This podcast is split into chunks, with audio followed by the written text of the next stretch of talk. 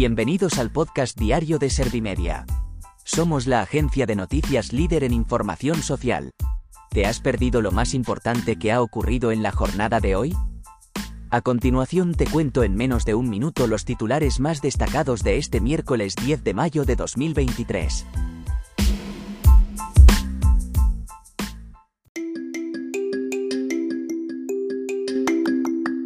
Los agentes sociales rubrican el acuerdo que propone subir salarios al menos un 10% hasta 2025. Feijóo cree que el gobierno no debería apoyarse en Bildu tras conocerse que llevará en sus listas a personas vinculadas con el terrorismo. Rivera prevé que España tenga un 14% menos de agua disponible en 2050. La Junta Electoral Central abre un nuevo expediente sancionador a Isabel Rodríguez por vulnerar el principio de neutralidad. La Fundación ANAR atendió 1.275 casos de intentos de suicidio de menores en 2022.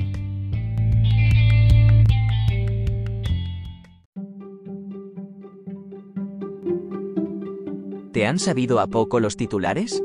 Pues ahora te resumo en un par de minutos los datos más importantes de estas noticias. Los agentes sociales rubrican el acuerdo que propone subir salarios al menos un 10% hasta 2025. Las patronales COE y CEPIME y los sindicatos Comisiones Obreras y UGT han firmado el acuerdo para el empleo y la negociación colectiva por el que se insta a subir los salarios de manera general un 10% hasta 2025. Los agentes sociales han destacado que este pacto aportará estabilidad y confianza a nivel social y económico. Feijóo cree que el gobierno no debería apoyarse en Bildu tras conocerse que llevará en sus listas a personas vinculadas con el terrorismo. El líder de la oposición ha afirmado que una manera de derogar el sanchismo es que el gobierno de España no se apoye en partidos como Bildu que presenta en sus candidaturas a las elecciones del 28 de mayo a personas relacionadas con la banda terrorista ETA. Por su parte, Pedro Sánchez ha rehusado a comentar las listas de la izquierda a Berchale y ha afirmado que no va a usar jamás el drama del terrorismo para dividir la sociedad. Rivera prevé que España tenga un 14% menos de agua disponible en 2050. La ministra de Transición Ecológica ha expuesto los datos de los que dispone su departamento de expertos en cambio climático. Teresa Rivera ha subrayado que en esta cuestión, hablemos de ciencia, no de demagogia ni de bulos. Por otro lado, el líder del Partido Popular ha avisado de la necesidad de invertir 40.000 millones en infraestructuras hidráulicas para paliar la emergencia provocada por la sequía.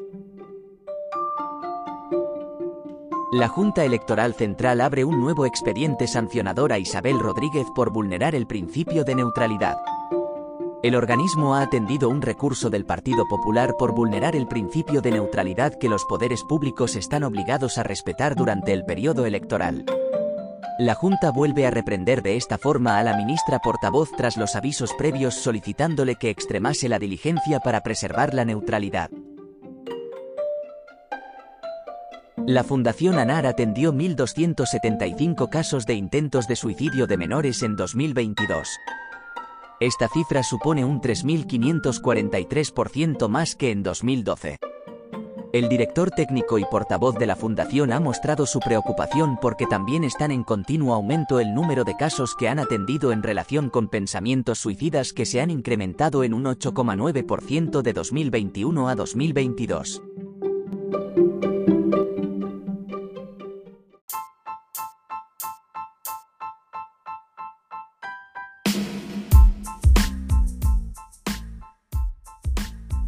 Gracias por escuchar los titulares de la jornada en este podcast de Servimedia.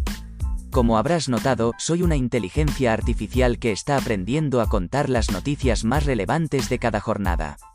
Poco a poco iré mejorando. Gracias por confiar en mí y gracias por informarte con Servimedia. Servimedia, líder en información social.